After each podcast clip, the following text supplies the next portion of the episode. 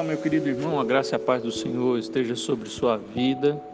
E a nossa devocional de hoje se encontra em Êxodo, capítulo 30, dos versos de 34 a 38, que diz assim: Disse mais o Senhor a Moisés: Toma substâncias odoríferas, estoraque, ônica e gálbano, estes aromatas com incenso puro, cada um de igual peso e disto farás incenso, perfume segundo a arte do perfumista, temperado com sal puro e santo.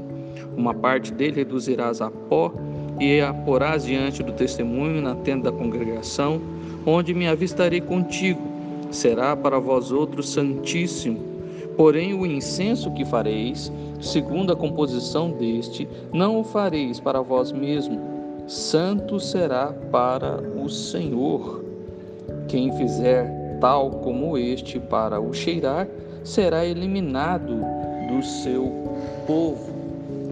Nós vemos aqui uh, a terceira parte daquela, uh, daquele altar de incenso. Terceira parte, pois nós temos então o altar de incenso que ficava dentro do tabernáculo, em frente à arca da aliança, separado somente pelo véu nós temos também a descrição do fogo que deveria ser usado para este incenso. E agora a terceira parte, o incenso que deveria ser usado neste altar. Este incenso era feito de substâncias, como descritos aqui no versículo 34, né, estoraque, ônica e gálbano, ah, todos eles ah, de igual peso, ou seja, as medidas foram dadas aqui. E nós vemos também a arte de perfumista aqui em compor, em preparar este incenso, temperado com sal puro e santo, no versículo 35, e reduzido a pó para ser queimado ali no altar. E o texto diz aí que porás diante do testemunho da tenda da congregação, onde me avistarei contigo.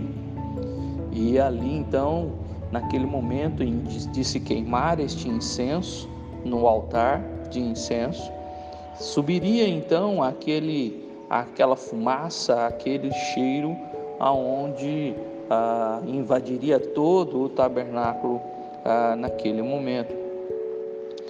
Porém, o texto também diz no versículo 37 que este incenso, a segunda composição deste, não era para se fazer para vós mesmos, mas ele será santo para o Senhor. Assim como o óleo era um óleo especial, em que era só para o Senhor, o incenso também era só para o Senhor. E quem fizesse ah, Outro incenso desse para o cheirar, no versículo 38, seria eliminado, ou seja, quem fizesse para si mesmo seria eliminado. O altar de incenso, como nós já falamos, ele tem ah, o símbolo da oração, como nós vemos em outros textos. E nesse sentido, observando para este texto, nós podemos identificar aqui também como ah, nós vemos ah, alguns autores dizendo que a oração ela tem vários elementos, assim como o incenso tinha vários elementos na sua formação, assim também a oração tem vários elementos.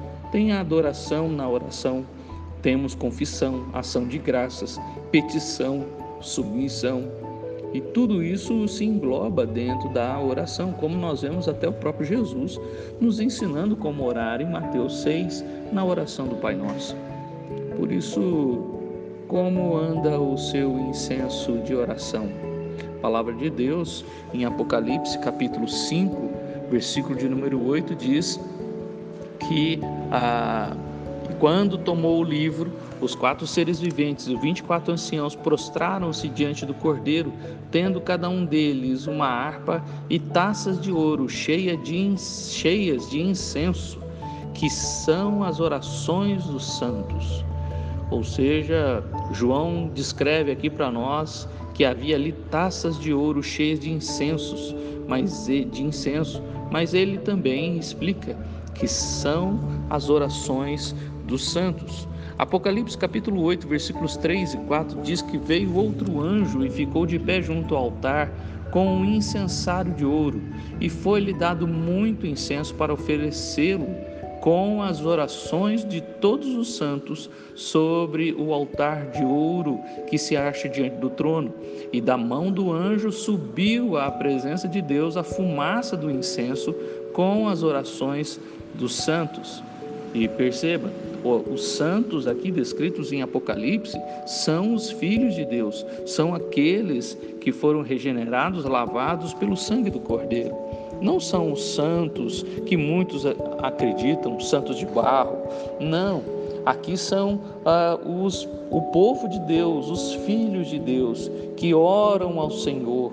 E a, aqui é considerado então como o incenso.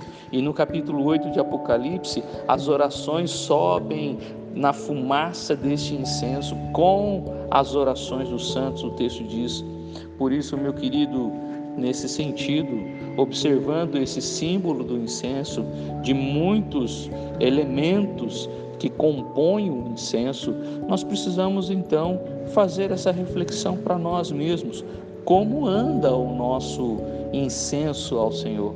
Como andam as nossas orações ao Senhor? Será que elas são cheirosas, são perfumadas a, a este Deus? Ou elas estão, na verdade, com um odor horrível de alguém que só murmura, de alguém que só critica, de alguém que só questiona a Deus. Você quer ver orações perfumadas, orações que realmente são incensos ao Senhor? Leia o livro dos Salmos. Ali você encontrará muitas orações de homens de Deus que abriram o coração para o Senhor. No livro dos Salmos você vai aprender como é um incenso aromático, como é uma oração agradável ao Senhor. Eu posso abrir meu coração sem criticar o Senhor. Eu posso abrir meu coração sem murmurar ou sem culpar a Deus e sem ah, então provocar a sua ira, pois um incenso aromático, perfumado, um cheiro agradável ao Senhor, este ele receberá. Esta oração ele ouvirá.